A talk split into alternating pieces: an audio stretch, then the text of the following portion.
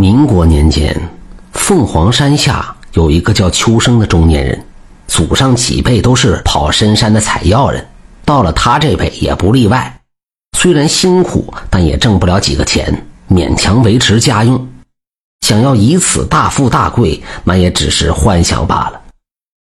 这一年秋天的一个傍晚，秋生从山上采药回来，这天运气不错，挖到了一个很大的老山参。边走边摸出山参看，想着这个山参一定能卖上个好价钱，然后买些面粉够全家吃一段时日的。越想越高兴，浑身是劲，走路脚下生风。刚到山脚，突然侧面的一个小山坡上跑出来几个小狐狸，一阵风似的就跑没影了。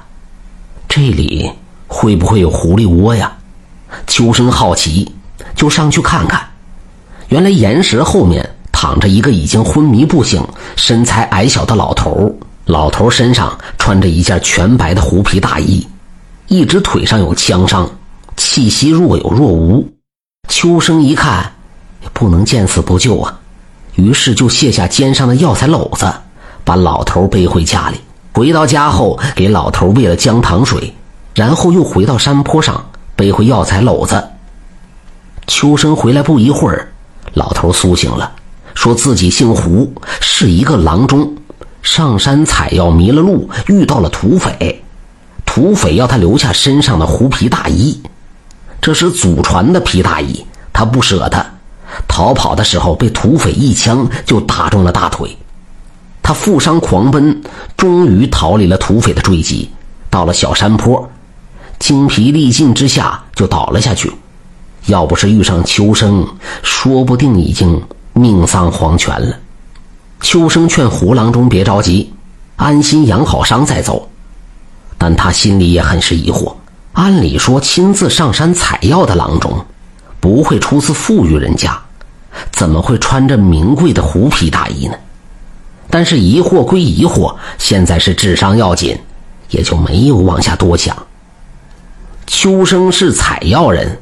家里有的是药草，胡郎中指点着秋生捣碎了，然后敷在伤口上。半个月后，胡郎中伤口痊愈，对秋生是千恩万谢一番后就离开了。胡郎中离开的第二天，秋生拿着山参到收药材的商行，经过一番讨价还价，秋生还是嫌商行给的价钱不公道。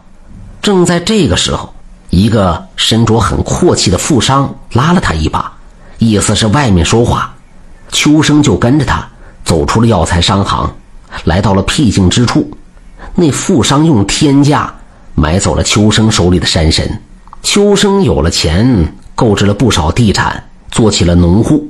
经过辛勤的劳作，日子逐渐好了下来，结束了世世代代贫穷的日子。可是天不遂人愿。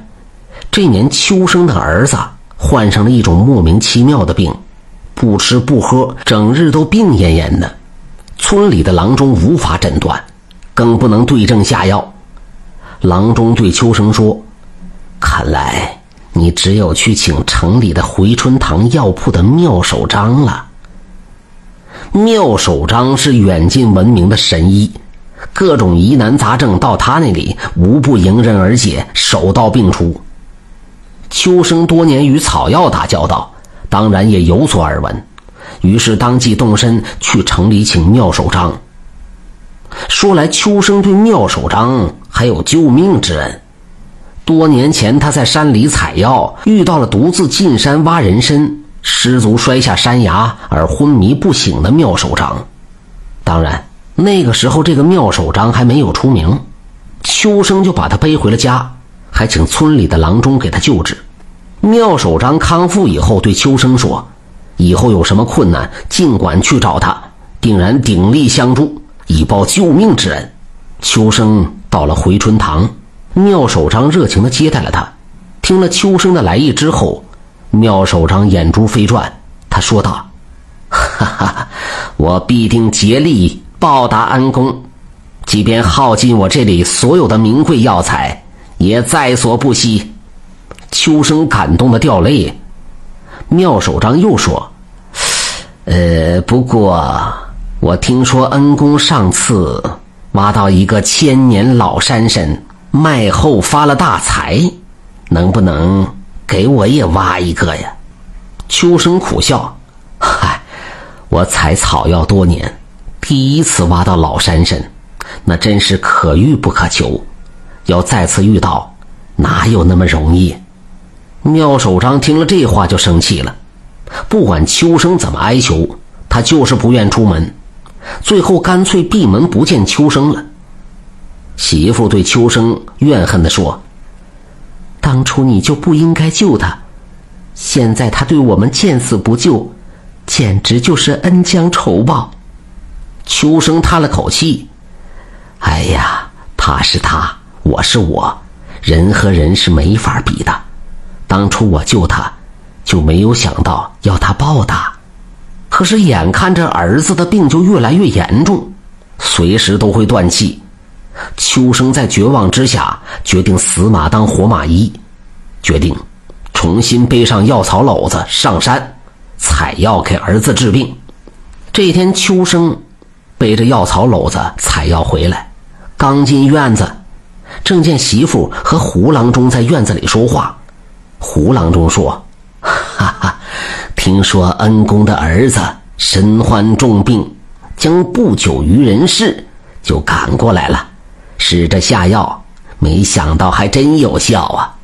请胡郎中重新进屋以后，秋生这才注意到，儿子已经可以起身，倚靠在床头，脸色有了生机。媳妇在一旁高兴的直抹眼泪。秋生激动的热泪盈眶，倒头便拜。胡郎中就把他扶了起来，说道：“哈哈哈哈我是郎中，治病救人是分内的事，何况你曾经救过我的命，与人为善，终得善缘呐。”秋生感触万分，当初要是自己对胡郎中置之不理，现在还能把儿子。从鬼门关拉回来吗？后来秋生的儿子服了胡郎中留下的几副药，病就彻底痊愈了。妙手章大跌眼镜，他疑惑不解，因为方圆百里内根本就没有听说有姓胡的郎中，而且医术比他还高明。后来有一天，秋生正在田里劳作，一个猎人路过，看着田里丰收在望的庄稼。猎户万分惋惜地说：“哎，两年前我在山中开枪打中了一只白狐，却还是给他跑了。哼，不然我今天也会像你一样的有好日子过呀。”秋生和他是老相识，因为采药人和猎户在山里经常碰面，而这个猎户也有个儿子。两年前，他的儿子挑水浇菜摔了一跤。一只脚竟然摔断了，更离奇的是，方圆百里的郎中看遍了，还是接不了骨，最终成了瘸子。哈哈，胡郎中说的没错，真的就是与人为善，终得善缘呐。